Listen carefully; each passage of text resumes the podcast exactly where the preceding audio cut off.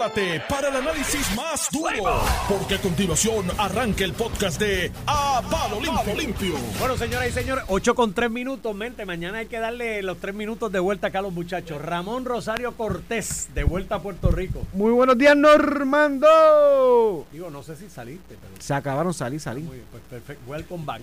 No ha pasado mucho, ¿sabes? y saluda a Iván Antonio Rivera Reyes en su programa. A palo limpio, estamos aquí, estamos vivos, inicio de semana preñada de noticias, de anuncios, de cosas. Una cosa caliente aquí, Nelson Cruz otra vez. Este, Oye, una pregunta, Normando. ¿No había, ¿No había gente aquí en entrevista esta mañana? Que terminaron entrevistando a cualquiera. mandaron a Nelson Habló Cruz. este Ramón. pero, pero Nelson Cruz, si fuera senador. Ah, divierte. Fíjate, tú lo que haces es bu- No, buleártelo, tú lo que haces es relajarlo. no Vamos a decir así con Nelson Cruz que mira todo lo que ha progresado. De verdad, las tortuguitas allí en, en la playa y eso, ya va. Oye, ya está metido mira, en la. En la, y, en tiene, la- y tiene una invitación abierta para venir al programa. Seguro. Llamó a Jerry. Mira, llamó a Jerry y dijo que él no tiene problema en venir, pero hay que poner una regla. No, no, no. ¿Cuál no. la regla? Nelson, La regla, regla. La única regla es respeto, esa siempre. Pero mira, aquí no hay regla de eso. Tú vienes cualquier de aquí. Ah, y para las acusaciones que va a hacer traemos y las que yo voy a hacer traemos notarios. Y cuando terminemos el programa lo firmamos un notario los dos.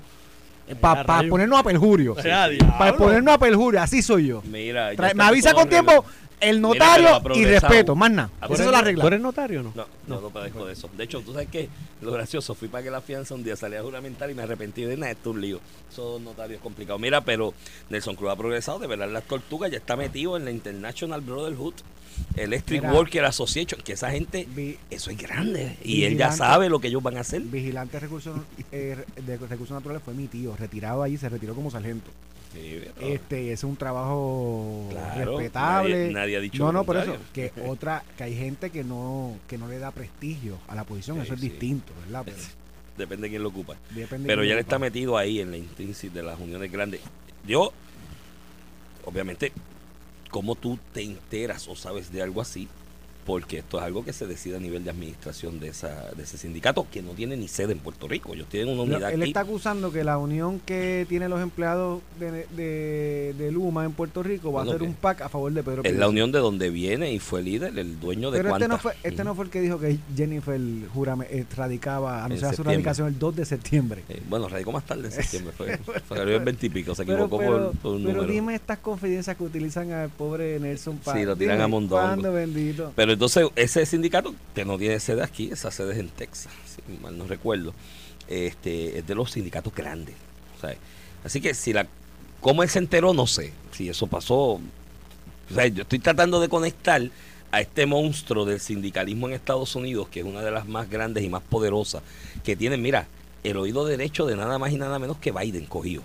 Porque esta gente, Biden le debe la vida a, ese sindicato de todo el dinero que le dieron y todo lo que lo apoyaron en logística y demás en distintos estados para el componente electoral. Entonces, este gallo acá salió un día del turno de vigilante y se enteró de eso. O sea, y yo dije, este hombre está más conectado que nada. Ahora bien, dicho eso, si eso es cierto, mi hermano, no hay noticia mejor para Pedro Pierluisi que esa, porque si es cierto que esa gente van a hacer un pack que de alguna manera lo apoyará, mire mi hermano, eso es grandes ligas, o sea, eso no es poca cosa ni poca monta, y me refuerza mi planteamiento de que aquí nadie ha osado a retar a un incumbente electo por cositas como esas. Fíjate, número uno, tienes una exposición de ser el incumbente natural, automática del puesto. Y número dos, vas a tener mil gente que dice, espérate, pero si yo creo que esto está funcionando con el que está, ¿cómo voy a dejar que venga otro? Y meten billetes. O sea, esa es la realidad, así funciona el juego. Pues si te metiste en ese juego ahora, ah, entonces ahora no quieres que haya que- pack y que no haya anuncios y que el go- de la otra es que el anuncio, el, el gobierno se anuncia. Ajá, ajá, no me digas. y, mira, me, me escribe un, un funcionario electo del PNP, me escribe, no voy, a- no voy a decir el nombre. Que bendito si Nelson Cruz todavía entiende que las compras de prueba COVID se hicieron de manera correcta. Si él todavía defiende la compra. Él la defiende todavía. Todavía. y Pero no, y- ahí y movieron si- y cuando venga el, el mes román, eso, eso va a ser. Eso va a ser tema. Eso va a ser tema. Y, y poniendo un poquito en contexto la entrevista de Nelson Cruz con, del ex senador Nelson Cruz con Normando Valentín, este o, ayer sacó un comunicado de Mundo diciendo que Jennifer González, emplazando a Jennifer González que explicara, ya se liquió, ¿verdad? Que lo que anuncia el próximo 3 de diciembre, que anuncia la radicación de su candidatura junto a su candidato a comisión residente, va a ser Elmer Román, quien fue secretario del Departamento de Seguridad Pública y fue también secretario de Estado nombrado por Wanda Vázquez en su gobernación. Si llega el domingo. Si llega el domingo y no se quita después de esta, porque Sí, cogió porque dos o tres tiros. ya, ya no ha asomado la cabeza y ya cogió dos Ya- cogió dos tiros. Primero el de tangencial, el de residencia. Que William estuvo aquí por ti la semana Pero- pasada y yo pero- le pregunté, ¿tú tienes legitimación activa?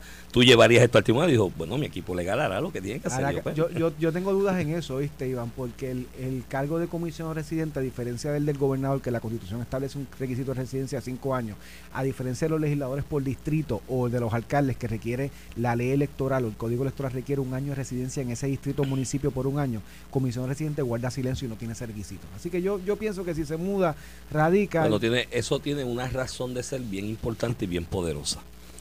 Que tú vas a postularte por una extensión territorial y representar gente de una extensión que tú conoces Por eso. y que sufres Pero lo para lo vivencia. elector, yo, aunque no sea requisito, que yo creo que no, no es requisito legal, que sea residente por un año, digamos, de la jurisdicción, aunque no sea requisito para mí constituyente, es importante yo conocer que la persona que me va a representar conoce a Puerto Rico. En este caso, comisión residente. Si yo fuera a votar por un alcalde de Vega Baja y viviera en Vega Baja, a mí no me traigas uno que llegó hace cinco meses de, de, No. de Jayuya, porque. ¿qué sabe el de Vega Baja? Aquí hay un tema tangencial con esto, porque ya vino el asunto de que, muy bien traído, yo que yo creo que tiene un propósito disociador antes de otra cosa, ¿no?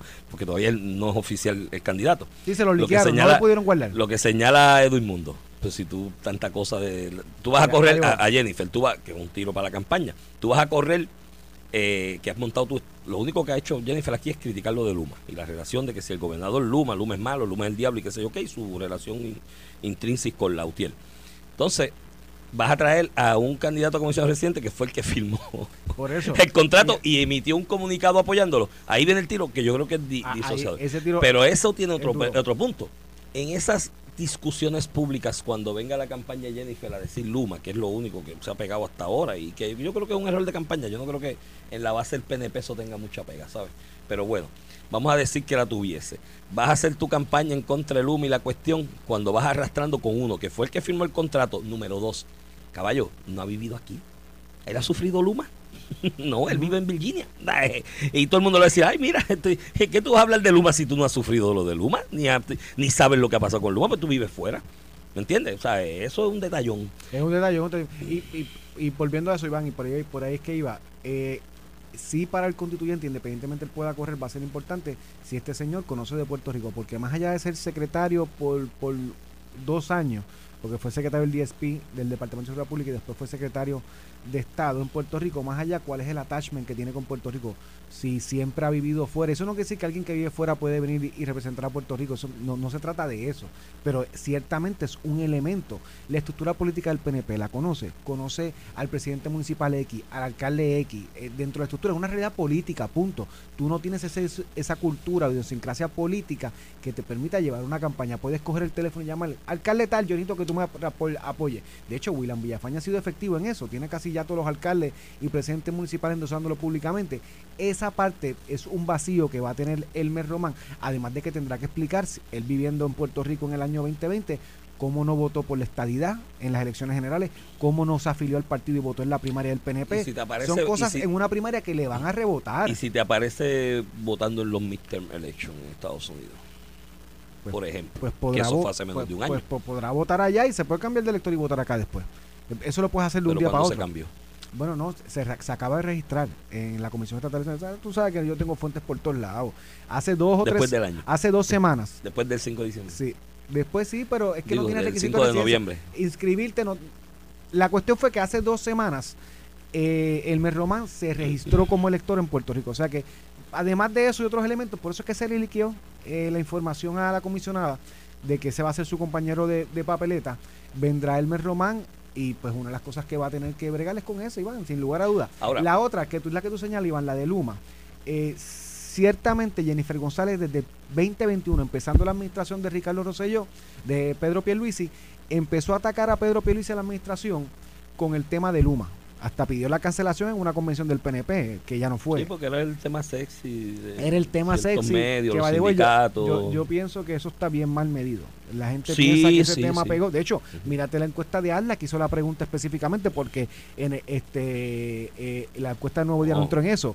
Y en la base del PNP. Ni porque lo que tú estás bregando ahora es una primaria. En la base del PNP, olvídate. para mí eso es un hecho mal medido que Jennifer González lo utilizó y yo creo que le rebotó en contra porque se vio como ataque a la administración del PNP, le rebotó en recogió contra de cara, sí ha recogido recogido vela, vela. de cara a una elección, pero no te creas, este fin de semana volvió a tirar un sablazo con el tema de energía eléctrica y la luz.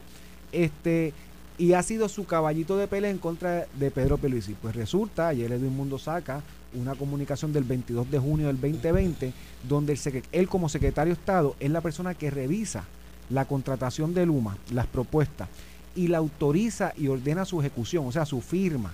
O sea, porque bajo la ley de las alianzas público-privadas, que es la ley 29 del 2009, el- una alianza público-privada no se lleva a efecto sino el, si el secretario de Estado, luego de todo el proceso de evaluación en la alianza público-privada y en la agencia particular, en, esta, en, este, en este caso la Corporación de Energía Eléctrica, después que pasa todo eso, antes de cualquier firma, tiene que el secretario de Estado evaluar su recomendación y autorizarla.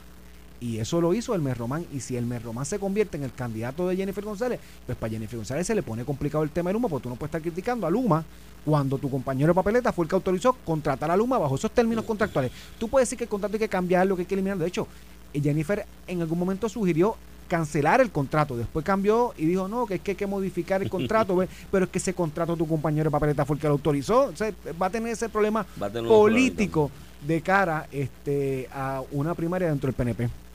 Pues yo creo que ya los tiros están dados, por ahí viene, además de que creo que aquí hay un problema, no sé quién está coordinando eso, de la campaña de Jennifer González, pero mírate esto, está tratando de atosigar un candidato a comisionado residente de ella, por atosigarlo, por tener a uno, porque dentro de eso que tú describes, las posibilidades de éxito de Ro- de Elmer Román, a nivel de una primaria interna del PNP son muy poco probables. Esto no es una persona que hayan identificado con el PNP nunca. Él estuvo aquí de, de secretario de Seguridad Pública de y Wanda, que, vino de afuera. De. Sí, en, en- en, eh, y, con Wanda Vázquez, ante la ausencia de un secretario de Estado, pues buscó a alguien que supiera inglés y más o menos lo, lo, lo, lo, lo- lo hablara con corrección Le su y le llenara y le tiene llenara ese espacio y le llenara y le llenara, y tenía ese problema ya y le llenara ese espacio del secretario de Estado dentro de eso entonces viene la primaria no fue una persona activa en la primaria más aún en una primaria típica como la del 2020 que casi no hubo campaña por la cuestión del COVID perdieron y se fue. Y cuando se fue dijo perdonen lo poco la frase de- del Íbaro no de perdona lo poco pero por, por lo menos algo. Eh, pero identificación con el PNP. Así que las posibilidades de Elmer Román tener algún éxito como candidato a comisión residente, peor aún, ¿qué voto nuevo le puede traer a Jennifer González del corazón de rollo del PNP en una primaria Elmer Román con ese, con ese track Iván, record? Al final del día Entonces, había otro. del otro lado, por eso, pero entonces, Porque es que, pero es mira, que trataron puede- con- con- mira, mejor el pasa, Reyes. mejor pasa con ficha, porque creo que están atosigando, están atosigando un candidato por el mero hecho de tener uno.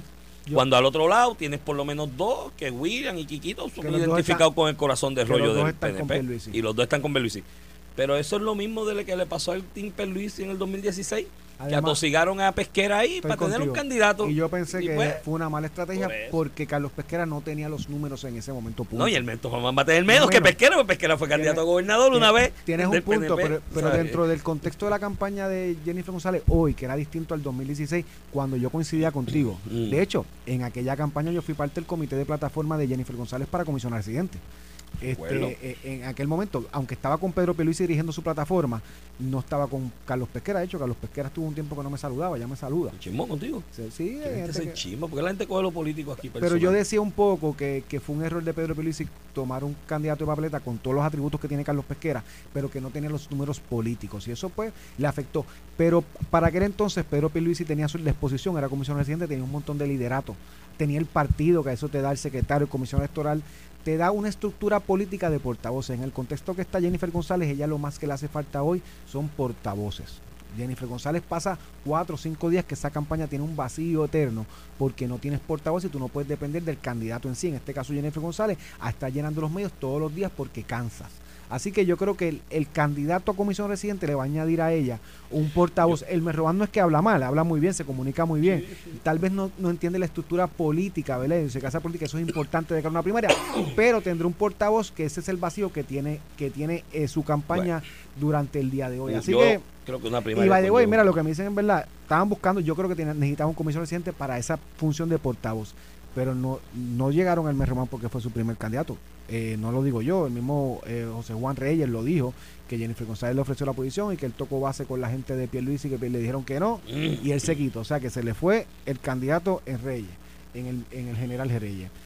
Tocó base, me dicen que tocó base con Lorenzo González, secretario de salud, con Jorge Santínez, alcalde de San Juan, y con Miguel Ángel Vivoni, eh, también Ex eh, candidato. candidato. Y ex secretario de vivienda. Y el Bueno. secretario de vivienda, y que todos ellos rechazaron, en parte porque no es no, no, no vislumbran la primaria, no, no simpatizaban con la primaria, estaban con que cada uno corriera para sus propias posiciones, salvo en el caso de Reyes, que dio el paso al frente, pero al no tener consenso se quitó. Mira, este. Hay otros temas, y este yo no lo tenía en el pipeline, pero lo tengo que coger. Ay, yo te decía la semana pasada, o hace dos semanas, ¿no? Este, a ti, con este asunto del anuncio de la alianza, que ya ellos tenían que haberte estudiado el asunto del financiamiento y cómo van a hacer con lo del fondo para eludir un señalamiento y una imputación de que violan el código electoral en cuanto a que el pareo, no, el dinero este que te dan cuando te recuerdo 150 mil que te doy un millón, eh, eludir el señalamiento de que estás utilizándolo en violación a la ley porque estás promoviendo candidato a otro partido. Y yo te dije, eso tiene que estar estudiado ya. Pues no, mano, me equivoqué. Perdón, mala mía. Fernando Martín, for Pero the tú, people. pero tú creíste eso, ellos saben lo, cómo lo van a hacer, es que los anuncios lo van haciendo poco a poco. Pero es que está medio complicado porque Fernando Martín está diciendo, francamente, en esta etapa estamos lejos de haber entrado en esos detalles. Lo que yo estimo mirando desde ahora y en su momento, esas cosas se decidirán y se pondrán en blanco y negro. O sea, que no, que no, no ha decidido nada, no quieren decir nada. eh. Y al final, Elia, esto trata de que hay un fondo electoral para los candidatos a la gobernación. Este, en la medida que tengan dos candidatos a la gobernación, Juan Dalmau como el oficial y el Movi- Movimiento de agua, de de Agua, porque no sé ni el nombre, alguien pondrá alguien ahí. Ese va a ser el problema cuando ¿Quién va a hacerle? de agua. Mira, Yo estoy este, creyendo que eso se va a convertir en un chiste y una chacota que le va a hacer Juan, daño a la Juan idea. José Díaz, ¿verdad? Que estaba aquí por mí. Juan José Díaz, José eh, Díaz. relacionista público, que ha estado eh, Muy bueno. muchos años en los, en los medios, muy bueno. Mm. Puse un tuit que dijo, si ustedes creen que ser, usar esta palabra, no fue la que lo utilizó, tontejos, Ajá. eh, te- ser candidato de agua, o sea, que yo acepte, me vas a postular para que nadie vote por mí, o sea, para Ujú. que el otro se jalte y nosotros quedemos inscritos. O sea, yo voy a ese tiro, literalmente van a postular gente que no es para que tú ganes, caballo. De hecho, no pidas el voto, quédate en tu No, casa, esto es sí, para sí. llenar un paso. Si eso es ser tontejo, más tontejo es darle el endoso por ese. Sí, porque, Porque tienen que recoger los dos. endosos, los Es 10 mil endosos. O sea, y yo que endoso iban sabiendo que nadie va a votar por ti. Ese está, ese es más Está tonteo. complicado. Anyway, Eso pues, está eh, complicado, eh, pero nada. para Eh, cada candidato a la gobernación hay un fondo de 250 mil dólares que tú lo es un fondo alterno porque el otro es uno a- dólar a dólar hasta los 5 millones que supongo que es lo que harán los partidos principales. Pero los partidos chiquitos cogen 250 y se le da un millón este de fondos públicos que pagamos nosotros.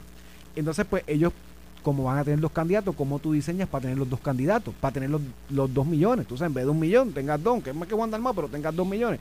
Y, y yo me imagino que será pues que eh, lo- el millón que coge Victoria Ciudadana lo utilizan estrictamente para resaltar la imagen de Victoria Ciudadana y tal vez un candidato a la legislatura o San Juan, aunque esto, se supone que sea para la gobernación del partido, pero dentro de ese fondo siempre se han puesto imágenes de los otros candidatos a legisladores, a alcaldías, etcétera, etcétera. Y el de Juan Dalmao lo utilizan estrictamente en la candidatura eh, de Juan Dalmao y pues ahí apoyan un poco lo que es la alianza o este concepto para educar. Tal vez lo utilizan incluso para campañas de educación de cómo votar por Victoria Ciudadana y votar por el candidato del PIB, porque ahí es la campaña del partido como tal. Así que yo imagino que eso es lo que van a hacer. Eso no quiere decir que está eh, claro que eso lo puedan hacer. De hecho, Toñito Cruz en el propio artículo, eh, como secretario general de- del Partido Popular y comisionado alterno del Partido Popular, dice que, que, eh, que hay que puntualizar que es el estatuto que exige que los partidos que se acogen a alguno de los mecanismos de pareo estatal que su candidato a la gobernación no podrá ser candidato de otro partido político cogido del fondo especial, adelantando que van que podría ser una impugnación de que se acojan al fondo mientras la realidad es que el dinero que está cogiendo Victoria Ciudadana eh, no lo hacen para apoyar su candidato, sino que tienen un candidato que ya está eh, eh, respaldado o apoyado por o endosado por otro partido político en la papeleta. Pues, que se asume un litigio ahí. Pues, mano, o sea, somos un litigio y si no tienen el plan todavía redactado y establecido, está se le está haciendo un poquito tarde. Ahí está mente maestra haciendo aguajes con la mano Mira, eh, y quiero, señales. quiero hablar dos cosas. Primero, Jesús Manuel anunció hoy Sí, que va para la. Y quiero hablar de tu columna.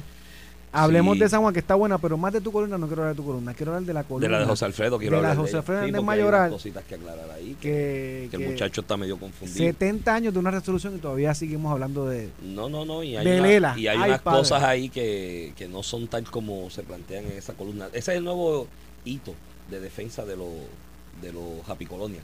Bueno, eso está en la, en la ONU, vayan allá. Mira, vamos a la pausa y regresamos en breve.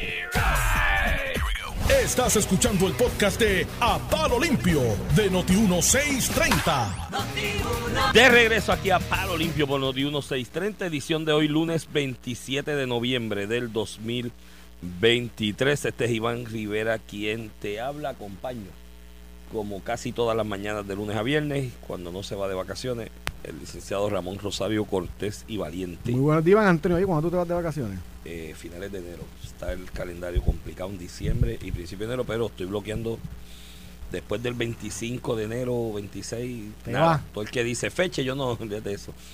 ¿Qué Muy tiene? bien. Y no sé, voy a tener. No sé lo que es todavía, pero voy a tener algo. Te las mereces. Aunque tú no haces mucho aquí, te las mereces. Sí, pero estoy explotado ya, macho. La mente se cansa. Se cansa Mira. más de lo que. Cuéntame, Partido Popular, hoy Jesús Manuel hace un anuncio que lo hizo por redes sociales.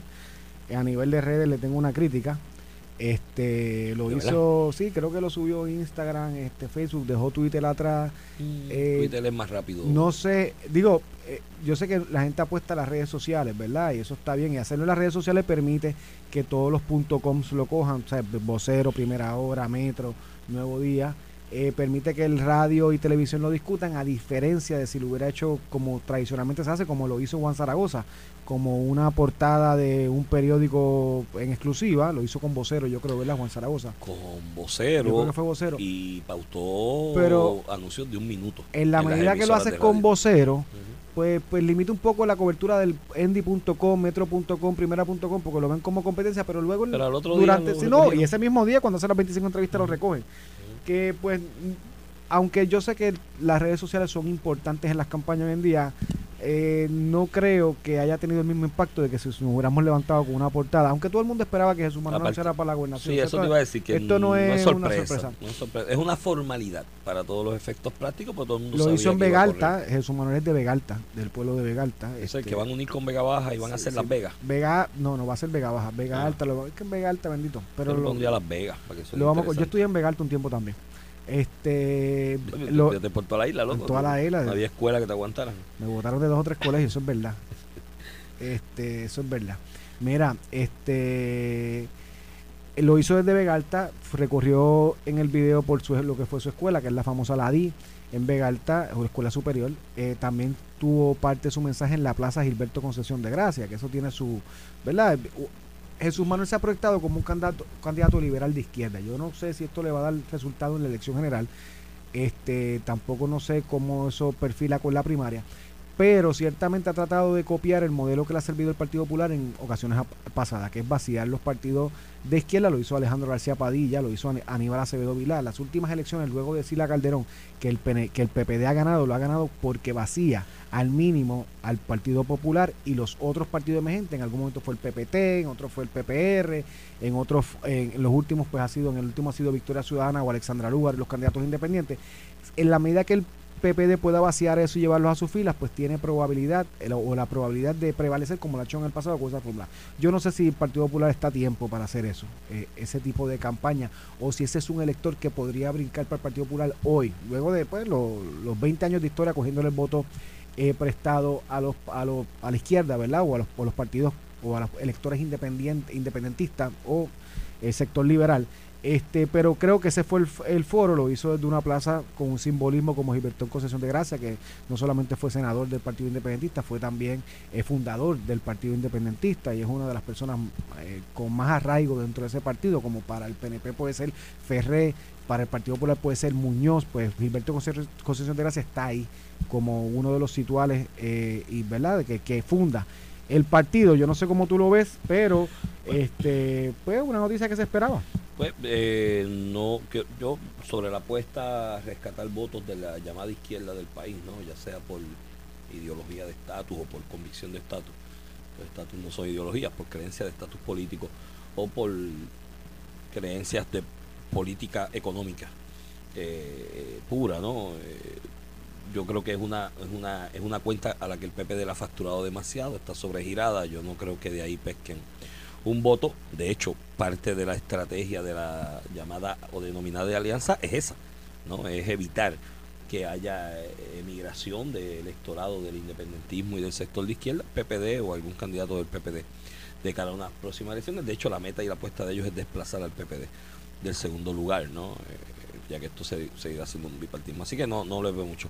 Eh, creo que en lo que ha filiado para atrás, que en esa, pues, parece que a Zaragoza le dijeron cuando era el anuncio, porque ya tenía el comunicado hecho de prensa y le dieron sen, estaba como que ahí puesto en el email y le dieron sen. Eh, el planteamiento de Zaragoza que le dice, pues vamos a debatir, vamos a empezar ya este mes, ahora en diciembre, tempranito, porque... Y ahí vi a Jesús Manuel fildeando para atrás, pero fildeando para atrás difícil, de cuando tú entras a la pista en el parque fildeando para atrás y, y, no sabes dónde va a picar la bola. Y lo vi ahí en la entrevista con Normando y el planteamiento de Alex, vamos a hacer el primero aquí en enero. En Noti 1, ahí hubo un traspié de cuando las campañas digan, yo nadie me puede mi agenda. Eh, y eso pues te dirán eventualmente de la campaña de Jesús Manuel, no, es que, es que está al frente no debate. Bueno, pero en una primaria típica con pocos chavos para los candidatos exponerse, el debate es importante. Yo creo que el electorado del PPD se merece, eh, por lo menos eso, que haya la mayor cantidad de exposición debatiendo entre Juan Zaragoza y Jesús Manuel para que puedan medir las capacidades administrativas de cada uno. Eh, un señalamiento que le pueden hacer del equipo de Juan Zaragoza a Jesús Manuel es que no está seguro de lo que tiene en la bola porque cuando tú estás seguro que tienes la bola, mira, Perluisi, es incumbente y debe tener todas las de ganar en lo que va de, campaña hasta el momento. Y pues, le tiró el, el, el, retito a, Jennifer, dijo vamos a debatir. Y Jennifer dijo que no, y Wanda Vázquez también en su momento dijo que no. Porque creo que hay unas inseguridades en sus capacidades administrativas y su conocimiento de la estructura administrativa gubernamental para defenderla. En el caso de Wanda Vázquez, cuando, que Pedro Pizzi estaba adelante cómodamente toda la campaña. Y le tiró para retarle. Le tiró para retarle en debate y ella dijo que no y aunque yo creo que siempre eso sale mal, incluso Jorge Santini, que fue gran debatiente, cuando le dijo que no a Carmen Yulín porque estaba bien eso pesa, eso pesa. Eso pesa siempre, siempre va a pesar. La gente dice, Dios, pero ¿por qué no? Pues, eh, y en el caso de Wanda Vázquez, pues en parte yo lo entendía, Wanda Vázquez no era buena debatiendo ni explicando. Tú lo viste con las conferencias de prensa del COVID, cuando, o sea, en momentos complicados, este no no además de que no tenía ese olfato político trayectoria política verdad que tú que tú necesitas en un debate. Pero Jennifer para no meter las patas. Jennifer cuánto ha debatido pero Jen, a diferencia de Wanda Vázquez Jennifer es buena debatiendo. Ha tenido debates duros. Aníbal Acevedo Vilá es uno de los mejores debatientes que puede tener el Partido Popular. Sí le dio eh, duro aquel día. eh, un poco yo creo que en parte este de la salida que, que no sé cuán beneficia a Jennifer González. Jennifer González tiene un problema hoy evidente. Y es que, de, pero más, sí, coincido, de credibilidad, pero dentro del PNP se le ha podido pegar el moto de que es traicionera o, que, o que sus acciones son traición al PNP o a Pedro Pierluisi o a Ricardo Rosselló. ¿Cierto o no? ¿Cierto o no? Esa ha sido la campaña de, de Pedro Pierluisi y ha tenido una resonancia, lo ves en las encuestas y en los números. Esta tiene una resonancia y dentro de ese escenario un debate con alguien que es fuerte atacando como Jennifer González, eso le puede rebotar en contra y puede abonar a esa semilla, ¿verdad? Y tal vez yo creo que ese un poquito de raciocinio para no debatir. Este, hay otros que piensan que no debate porque está bien adelante. Yo tengo mis dudas de eso, pero nada. Eso son estrategias. No, eso es lo que dice siempre tu equipo de campaña cuando tú no quieres cuando debatir. no quieres debatir, adelante, que, estamos adelante. no debate. Y pues, pues lo hizo Wanda Vázquez, lo hizo Jorge Santini y los dos perdieron. Bueno, José, Jorge Santini estaba adelante cuando empezó la campaña como tal, pero hubo un montón de errores, incluyendo ese. ese fue en esa campaña. Eh, eh, habrá, habrá que ver acá si el, la renuencia de Jesús Manuel a debatir le pasa factura o no. La gente empieza a presionar de que, mira, gallo, tienes que debatir. ¿no? Y es una. Oye, y no, no, tengo dudas. quiero oír lo que tiene Y no tengo dudas que Juan Zaragoza, por lo menos poniendo ideas, eh, debe ser muy bueno este eso de que vamos a debatir los 78 municipios, no, cada uno, eso es un disparate. Eso tú puedes hacerlo por distritos senatoriales o algo así. O hacer dos o tres debates en un medio como Noti, Noti 1, lo que siempre hacen con un periódico. hacer un uno, un periódico, un canal un día, otro día otro. O hacer dos o tres, ¿para qué tú quieres debatir? O sea, cada uno tendrá, pero ciertamente por lo menos hacer un debate pues, pues que Jesús Manuel le rehuya eso le va a ser muy complicado. Y por eso, aunque hoy un poco rehuye con la idea o no la abraza, Sí, pero va a tener que. va, a tener, va terminar cayendo. De hecho, hoy dejo la puerta abierta para, que tiene que para un debate. Si se cierra abrazo pero, partido. pero Jennifer González la cerró de salida. Sí. O sea, Sí, es ella no la dejó abierta. Dijo, no, yo no debato con gente de mi partido. Esa campaña tiene. Que fue lo que dijo Wanda Vázquez exactamente igual. No, yo no debato con gente de mi esa, partido. esa campaña, y entonces ahí fue que le dijeron a Wanda Vázquez, pero si no es con un popular, es con Luis. Mira, Qué malo este, no, pero eso, eso es un detalle que vamos a ver cómo madura eh, de aquí a adelante. Otro reto y otro problema que yo preveo que se avecina ahí es el planteamiento de Jesús Manuel de que va a ser convención del PPD en abril, a dos meses de la primaria, Complicado. siendo el presidente. Entonces, Oye, tiene una actividad en el Barceloneta equipo- a el mediados de diciembre. Sí, sí, para anunciarlo y Para la el- de un teatro que hay en Barceloneta que le Pero llaman ese- centro de convenciones, como un salón de quinceañeros. Este, Chiquito, tú dices, quiere decir que no, no. sí, no, con una guagua de Cuamo y con la que lleva la alcaldesa de Barceloneta. pero qué cavidad tiene. Pero uno Y- va a saber cuando vea la imagen. Sí, pero sí. que ese es el primer. De hecho, si Jesús Manuel logra movilizar dos mil personas para lo que ha hecho el Partido mucho, Popular, es mucho. eso es mucho. O Sí, sea, sí. es una fuerza de. ¿Verdad? Es una demostración de fuerza. Bueno, a una, a una asamblea general en Trujillo apenas allí había dos mil y 2.000, personas. 2.500 personas, por eso te Y digo. eran todos. Y, y es una asamblea que tiene que ir los delegados. Sí. Eh, que, que ciertamente veo ese problema. Que de hecho me No, dicen que- yo no veo a, a Juan Zaragoza pudiendo hacer una actividad donde meta. 500 mil personas. Hay que ver cómo se van alineando los astros de Los aquí astros. a, a junio, porque he notado Algo algo. me dice que los líderes políticos electos se van a alinear con Jesús Manuel. Pues no sé, fíjate, no estoy tan convencido de eso. Porque ¿Quién tú crees que puede apoyar a Zaragoza? Si tienes un ejemplo concreto. Juan Dalmau, yo creo que sopla para allá. José Luis Dalmau. Digo José Luis Dalmau, Juan Dalmau es el del PIB. José Luis Dalmau. Bueno, a lo mejor Juan Dalmau también, Mendoza. no sé. Este, pero José Luis Dalmau, Ta- creo que... Tatito no se lleva bien con, No, no, con Jesús Tatito, Manuel. Tatito, Pero, Tatito. pero Tatito no endosó públicamente, aunque dicen que estaba con Luis Javier, no endosó públicamente a Luis Javier Ahí...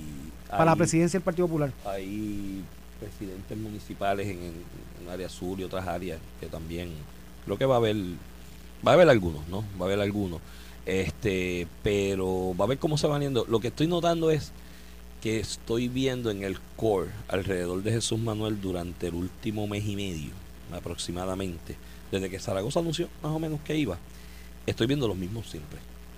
Estoy mirando así figuras reconocidas cuando él se toma una foto de una actividad y demás y veo los mismos 10 o 12 que he visto frecuentemente desde que Héctor Ferrer Jr., este, Manuel Calderón, Calderón Cerame, Cerame, y así Alejandro en algunos en algunas instancias. Alejandro ha estado más a nivel de partido, o sea, Ujú. lo ha dejado ver a nivel de partido, pero a nivel de actividades De particulares hecho, como de menciona, base. hoy menciona a Pablo José, ¿Cómo? eh, que a mí me impresiona cómo todos estos candidatos a la gobernación terminan agarrándose comisiones residentes. Ah, Que fíjate que es distinto a lo que está pasando en el PNP. En el PNP los comisiones residentes están tratando de Sí, agarrarse porque el en el candidato a la PPD hay uno y ciertamente pues la, la casta, ¿no? Lo, lo precede, el apellido, Sí, sí, se ha ubicado solo. De hecho, el- Este- el- el- va más allá de eso porque el hecho de que solamente haya uno eh, no es porque solamente haya uno. Además, es mira, porque tiene, es el que tiene la fuerza además, política. y por eso el mensaje. Además, hay un, un elemento en esto, y esto yo lo he dicho en el número de ocasiones.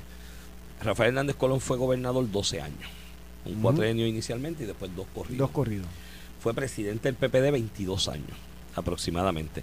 Tú sabes todos los favores y las misas que hay gente por ahí que todavía le debe a Rafael parte. y pues está el nieto ahí y eso pues obviamente pues Jesús Manuel se ha pegado de ahí. Este es uno que está, él no ha querido decir con quién está porque no ha querido endosar, pero todo luce a que endosaría a Jesús No Manuel. endosó para la presidencia, pero me huele que aquí va a endosar. Sí, sí, porque sí. la carrera es más eh, porque la carrera se perfila o se percibe más amplia, Hay que más ver cómo abierta, esté más también, clara. hay que ver también cómo madura, porque este este le gusta el juez sacado. Mira, pero hablando de Pablo- al huevito, le gusta el juez sacado. Repite conmigo, Pablo José Hernández. ¿Viste la foto que puso el de la pava, entejando la pava? La llevaba así quemada en las manos. ¿De verdad? Sí, tacho, ¿no la viste? No, Búscate en Twitter, yo la puse. que ese esté el simbolismo de que está quemando. La representación gráfica de Ah, cómo sí, sí, lo la vi, estirpe de las cartas de, de las cartas Mira, del PPD entierra la Pero pava. hablando de Pablo José, su papá, hijo de Rafael Ah, Colón, sí, Hernández Mayores, José Alfredo, hoy publica una columna que la leí pensando en ti. Habla, dice 70 años de la resolución de la ONU que reconoce este, que ellos utilizan para validar lo que es el Estado Libre Asociado, el, el- el famoso cláusula Zabacón o cualquier otro pacto, qué sé yo qué. ajá, ajá. Este, y pues celebrando 70 años, que eso, eso está allí. Y, y te dejo para que tú discutas, que tú tienes un expertise en estos temas internacionales, sobre todo de estatus. Pero más allá de eso, yo me voy a lo práctico nuevamente. Se- 70 años, una resolución que ellos dicen que valida el ELA. como estatus soberano y democrático, di lo que tú quieras, 70 años FIRFA. Hoy tenemos la Junta de Supervisión Fiscal, que ahora mismo queremos hacer unos alivios contributivos y nos dijeron que no. Ah, no, pero él sacó Que le un- queremos Pero te citó un párrafo del, digo, una oración de la juez Kagan y una de Pues, Sotomayor, de una disidente Pero de ¿sabes para qué sirve esa página? Oíste, de una disidente de Pero ¿sabes para qué sirve esa página? No sirve esa porque como dura, no sirve ni para lo que tú estás pensando, no sirve ni para eso. Porque con esa página que Bueno, yo digo, con sabes- esa página yo voy a la Junta de Seguridad Fiscal y digo, mira, Kagan dijo esto, apruébamela. Hoy queremos, hoy queremos dar alivios contributivos. La, la Asamblea Le- Legislativa del Partido Popular. Esa misma el dijo que la constitución de él era el, el equivalente a, A una ordenanza. ordenanza de un county municipal. Esa misma Asamblea Le- del Partido Popular, junto al gobernador del Partido No Progresista, aprobaron alivios contributivos. Alivios contributivos. La Junta dice que no va para ningún lado. Aprobaron una reforma laboral para darle beneficio a los trabajadores. Han aprobado 25 mil cosas en los presupuestos que la Junta dice no te vistas que no va. Gente que nadie escoge. O sea, más antidemocrático colonial que eso no puede existir. De hecho, volvimos a la ley fuera que cuando había un consejo asesor que era el que resolvía aquí, lo nombraba el presidente de los Estados Unidos. Volvimos a esa, a esa patraña. Entonces tú hablar de que si Kagan dijo que si hace 70 años esto dice una resolución de la ONU que no fuerza al gobierno de los Estados Unidos para nada y decirlo ahora en el 2023 como si eso validara el ELA Sí, contra Porque ya no le queda otro argumento. Caribe. Se pegaron de eso. Mira, yo, de hecho, el, el lunes que viene, algo me dice que debo escribir eso.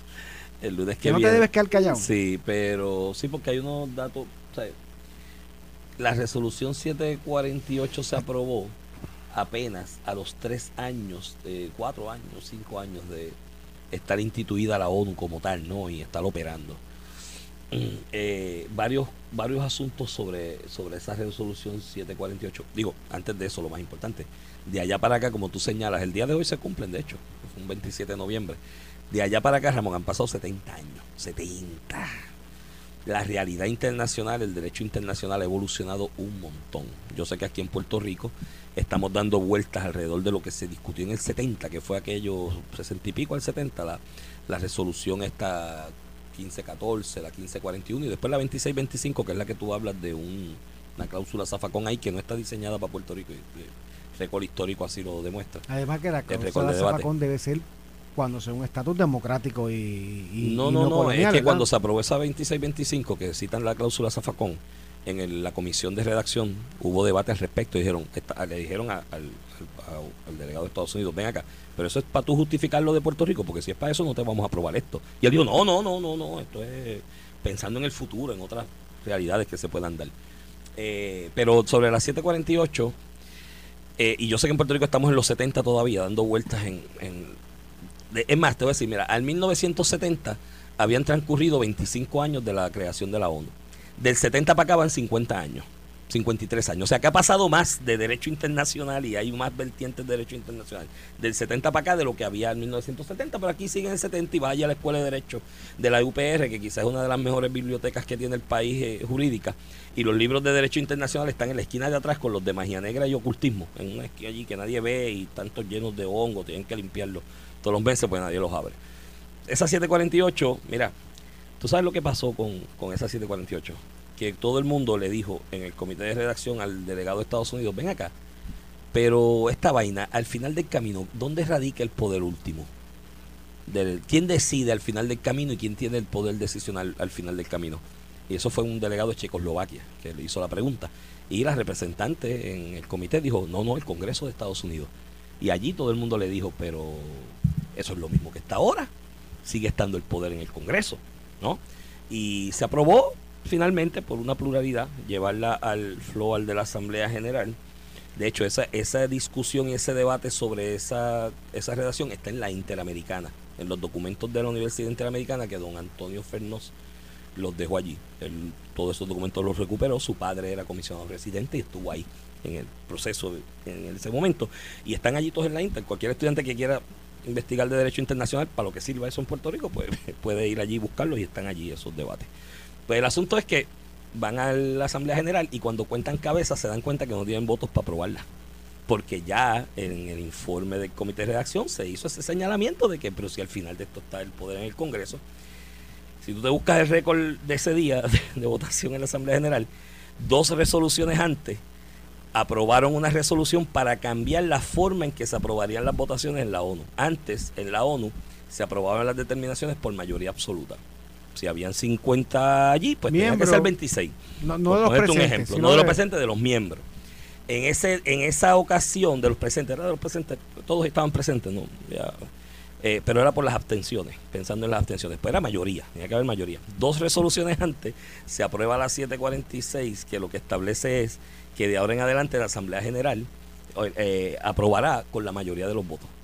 Y cuando tú sumas en la 748, entre los en contra y los abstenidos son como 16 votos más que los de a favor. Así que decir Sí, que la. ONU aprobó. Pero lo más importante, y esto ustedes los estadistas le atañe Pero al mucho. final, Iván, sí, sí, pero mira, ¿Qué importa si la- No, no. lo que aprobó la ONU y lo que dijo la ONU? Hoy, ¿qué vive Puerto sí, Rico? una colonia. punto? Pero a eso voy ahora, a eso voy ahora. Creo que es lo tangencial y creo que los estadistas deberían mirar eso, porque es que yo creo que aquí había un error del estadismo, estar al margen del derecho internacional, obviamente por el trato que le da Estados Unidos al derecho internacional, ¿no? Pero creo que es un elemento importante porque puede generar opinión pública. El párrafo 9 de esa resolución 748, lo que establece, después que discute todo lo que se aprobó, lo que establece es que la Asamblea General tiene la firme convicción que tanto el pueblo de Estados Unidos como el de Puerto Rico lograrán hacer evolucionar esta resolución conforme a los deseos de las partes. ¿Y que tú tienes aquí? Una mayoría que votó por la estadidad. Eso es un deseo de evolución de la relación. Eso no se está cumpliendo hoy día. Así que si José Alfredo va a hablar de la 748, tiene que hablar de ese párrafo noveno que dice que hay una, una, una, una afirmación de la Asamblea General de la creencia de que ambos pueblos van a desarrollar esta relación. Pues mira, se ha desarrollado, se ha desarrollado. Hoy a favor de la estadidad, pues mira, tienes que hablar de eso también. No Mira, puedes hablar de, Iván, y con, de, de esto al margen de, de, lo, de lo demás. Y nada, pues la columna que del vocero, la, la de San Juan. Sí, que ya tenemos que irnos, pero, pero tienes hoy una columna en el... mun- no sé en eh, qué página está el vocero, en ah, el la vocero. 16. La página 16 que hablas un poco de, de la entrada de Maristela González Denton De a la carrera de Trestela. Este, Y los números y- de y el San Juan- panorama de San Juan con Manuel Natal, Rosana López. Los números de San Juan, porque se ha dado la impresión de que esto es un take for all por, con la alianza y los números no dicen Lean- eso. Lean la columna porque el análisis de lo que pasó y lo que puede pasar en las próximas elecciones en San Juan son muy interesantes. Vámonos a la pausa y no- regresamos con Sin Miedo. Sí, miedo. Esto fue el podcast de A, A- Palo Limpio de Noti1630. Dale play a tu podcast favorito a través de Apple Podcasts, Spotify, Google Podcasts, Stitcher y notiuno.com.